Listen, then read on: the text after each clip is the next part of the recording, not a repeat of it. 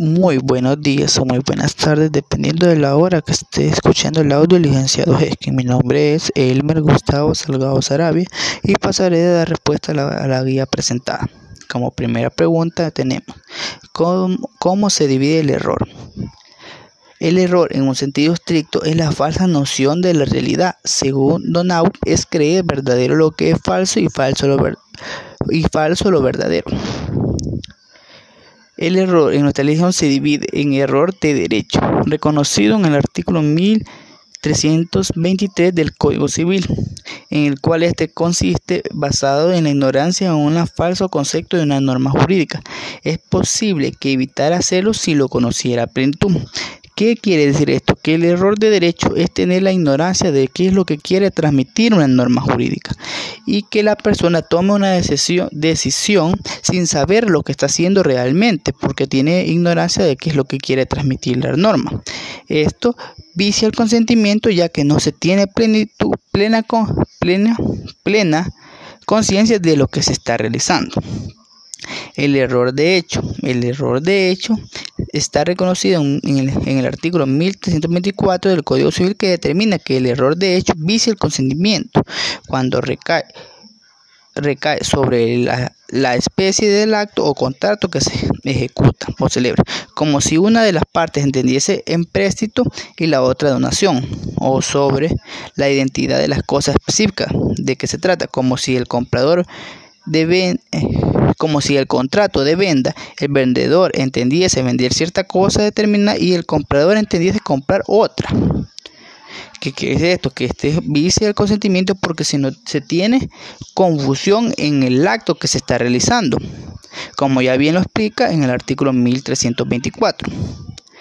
El tercer error es el error indiferente o accidental que dice que es aquel que no versa sobre la, la naturaleza del acto, sino sobre la identidad o sustancia del objeto, ni sobre los móviles determinados del consentimiento, consentimiento conocido de las partes, sino sobre la persona cuando la considera una de estas la causa primordial de la celebración del acto o contrato. Un ejemplo de esto es el caso del, precio o la calidad cuando dicho precio no es motivo principal de ninguna de las partes o cuando siendo de una de ellas o la otra ignora tal motivo. Otro ejemplo, el que se refiere a la identidad de la persona o a sus calidades, como el nombre o el estado civil, cuando dicha identidad o dichas calidades tampoco son causa principal del acto. Como segunda pregunta, ¿cuál de los vicios, en su opinión, más común y cuál es el más importante? Para mi ver, el vicio más común son los, como lo menciona en el artículo 1322, los cuales mencionan los vicios del consentimiento. Tenemos el error, la fuerza y el dolo. Para mí, eh, para mi opinión, el más común es el del tipo de error, ya que hay varias circunstancias donde las personas, por decirlo así, por no tener un nivel académico sin menospreciar un nivel académico alto o no entender las cosas, se equivocan en el error de derecho o el de hecho, ya que ellos tienen un entendimiento más confuso del acto que se está realizando. Entonces, para mi opinión, el que tiene más importancia no, o el más común que se dé es el de tipo de error por todos los motivos que las personas que celebran esto a veces no tienen conocimiento de, las normas jurídicas o se equivocan a la hora de, expresar lo que quieren y se lleva a un error, del un error del consentimiento por el cual no se puede dar el contrato. Como pregunta 3, ¿cuál es el plazo que tiene una mujer casada para alegar la nulidad del matrimonio por uso de la fuerza? Esto, la nulidad por el uso de la fuerza del matrimonio, lo encontré en el artículo 95 del Código Familia, lo que menciona que la nulidad del matrimonio contraído mediante el uso de la fuerza física o moral suficiente, ya sea que prevenga del otro contra contrayente o de un tercero, solo puede ser pedida por la víctima de la fuerza y se sanea por sanea por el transcurso de tres meses contados desde el día que se cese la fuerza. quiere decir esto? Que la mujer que quiere dar la nulidad al matrimonio por el uso de la fuerza tiene tres meses para aplicar esta y crear nulo el matrimonio por uso de la fuerza. Pero hay que tener en cuenta que la fuerza tiene que ser capaz de vencer el consentimiento de la víctima, ya que ésta no tiene que ser mayor a, no, a, a que ésta venza la resistencia, ya que si no es mayor a esto, no se tiene como que violó el consentimiento de la víctima. Como pregunta 4. ¿El temor reverencial vicia o no el consentimiento?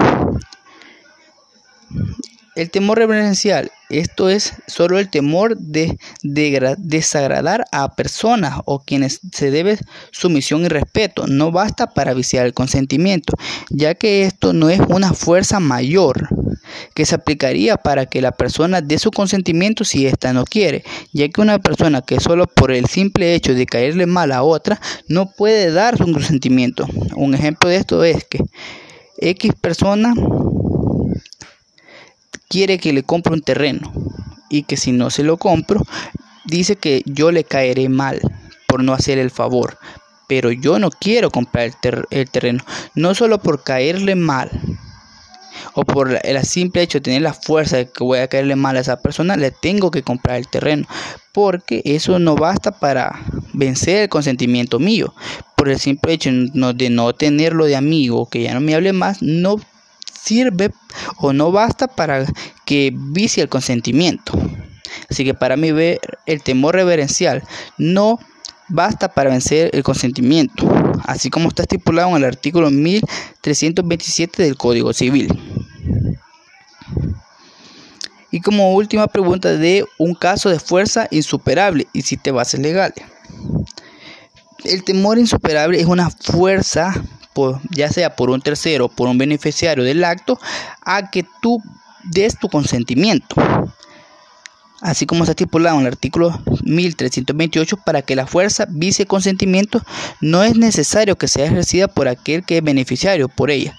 Basta que haya empleado la fuerza por cualquier persona con el objeto de obtener el consentimiento.